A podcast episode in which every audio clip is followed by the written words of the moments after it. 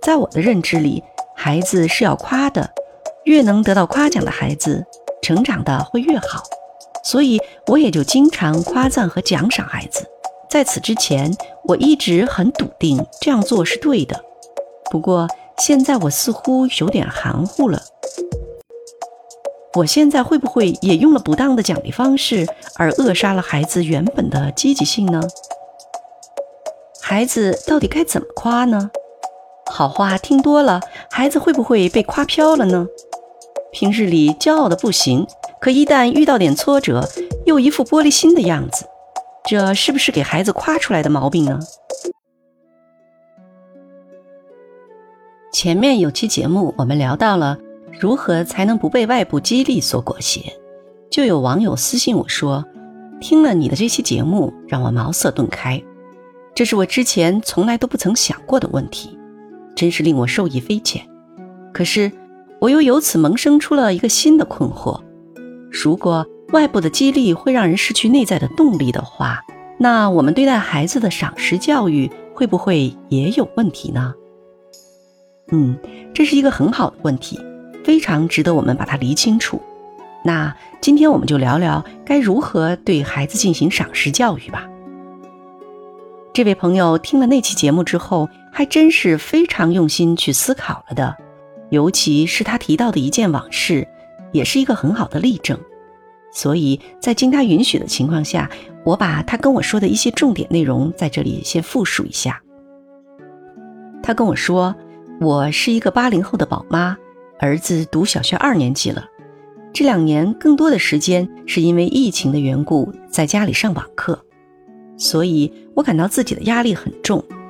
除了要督促孩子学习知识以外，我感觉自己更大的任务是如何能做好一个激励孩子学习的家长。在我的认知里，孩子是要夸的，越能得到夸奖的孩子，成长的会越好，所以我也就经常夸赞和奖赏孩子。在此之前，我一直很笃定这样做是对的。不过现在我似乎有点含糊了，尤其是听你讲的那些心理学试验之后，我也不禁想起了自己小时候的一件事。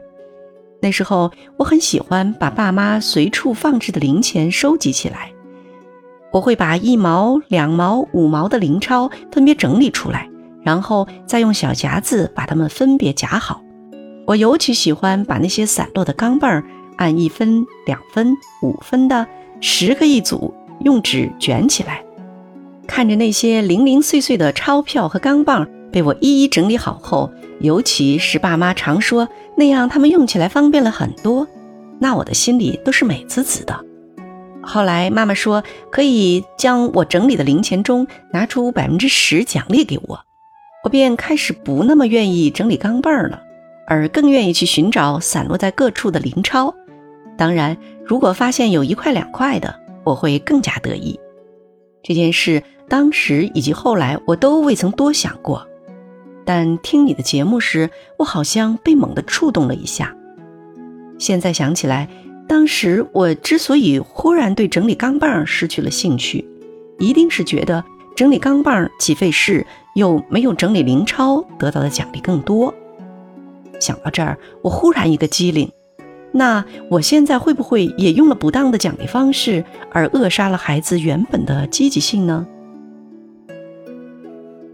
其实他提到的这件事，还是很能说明一些问题的。我们在教育孩子的过程中，常常会用心良苦，而结果却事与愿违。我也经常被问到，孩子到底该怎么夸呢？好话听多了，孩子会不会被夸飘了呢？平日里骄傲的不行，可一旦遇到点挫折，又一副玻璃心的样子，这是不是给孩子夸出来的毛病呢？孩子当然要多夸，但夸也不是一概而论的，得分情况，具体事情具体对待。如果是夸赞或奖赏，那最好是在孩子把事情做完了，而且做得还不错的情况下。而夸奖孩子呢，也不是单纯去赞扬他所取得的成绩，而是尽量去夸赞他为此而付出的努力，为此而发挥出的创造力，以及为此而克服困难的勇气。这样便能让孩子知道，努力做事比取得的成绩更重要。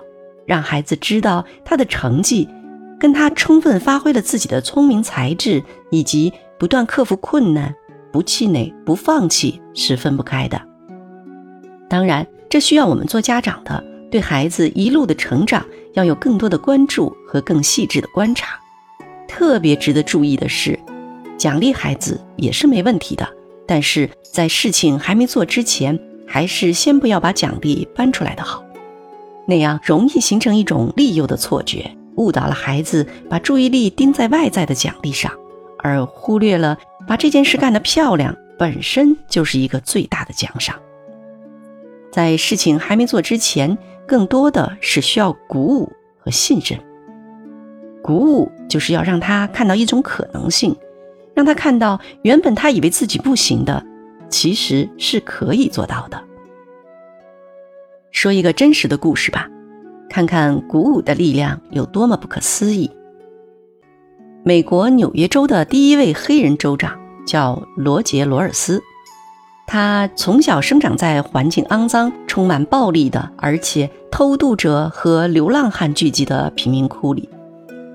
他上小学的时候，也常常跟其他同学们一样，捣蛋、旷课、打架斗殴、破坏教室里的设施。没有哪个老师能管得住他们。直到一九六一年，学校来了一位新校长，皮尔·保罗。这位新校长并不管制他们，也不批评他们，而是努力地发掘着孩子们身上的一些潜在的优点，然后会分别给他们一些鼓舞。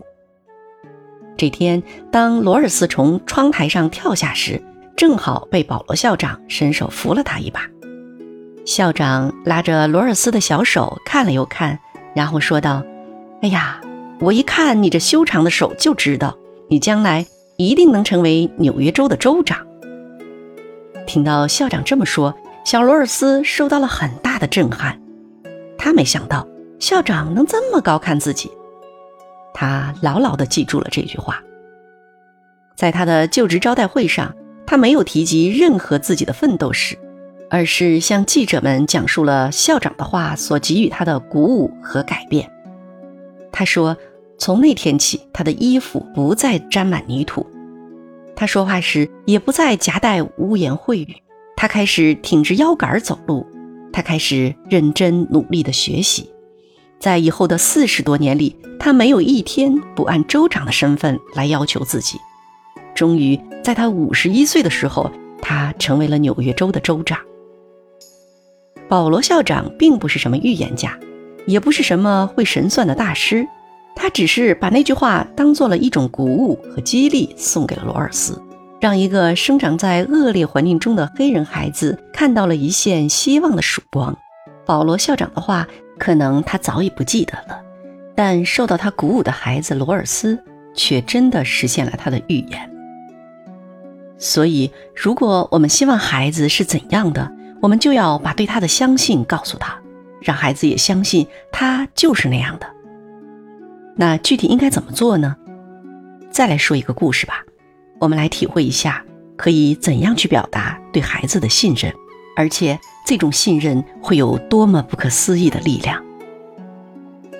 说有这样一位妈妈，第一次去幼儿园参加家长会，就听到老师跟她说：“你的孩子有多动症啊。”在板凳上都坐不到三分钟。回家的路上，儿子问妈妈：“老师都说我啥了？”妈妈说：“老师表扬你了，说你原来在板凳上都坐不到一分钟，现在都能做到三分钟了。不过妈妈相信你一定能做到五分钟以上的。”那天晚上，孩子破天荒乖乖地坐在饭桌前。吃了两碗饭。儿子读小学的家长会上，老师对这位妈妈说：“你儿子数学考了倒数第二，你最好能带他去医院检查一下，看看智力是否有问题呢。”妈妈心里很难过，但回到家中，她却对儿子说：“老师说了，你并不是一个笨孩子，如果你能够再细心一点，就会比现在的成绩有所提高的。”妈妈也特别相信你，只要你肯努力，一定能学得更好的。儿子暗淡的眼神一下子就亮了起来。第二天上学，儿子比往常起得都早。初中时的家长会上，老师跟这位妈妈说：“依你儿子的成绩，考取重点高中那可是悬了。”可妈妈跟儿子说的是：“老师说了，虽然现在的功课越来越难了，但你够努力的话，考上重点高中还是很有希望的。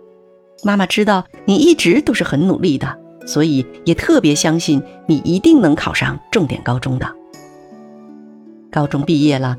儿子把清华大学的通知书拿给妈妈时，边哭边说：“妈妈，其实我知道我不是个聪明的孩子，是您对我的信任一直鼓舞着我。我是凭着更多的努力才考上了清华的。谢谢妈妈。”这时候的妈妈也再也忍不住积压在心里十多年的泪水了，只有他心里最清楚，每一次他又有多努力才能说出相信孩子的那些话。所以，孩子当然需要夸，而比夸赞更重要的是鼓舞和激励。要能做到鼓舞孩子，必须自己要先相信。请记得这句话：不是因为看到了才会相信，而是因为相信了才会看到。所以呀，不用含糊了，继续相信你的孩子吧，继续鼓舞你的孩子吧，继续肯定你的孩子吧。前提是要多关注、多观察，你就能把握好时机，给孩子最适时的夸赞了。好了，今天咱们就先说到这里吧。相信你已经很明白了，而且更知道该怎么去做了。如果还有其他的什么问题，欢迎评论区或私信留言给我，我会认真看并一一回复的。非常感谢你的收听，那。咱们下期再见喽，谢谢。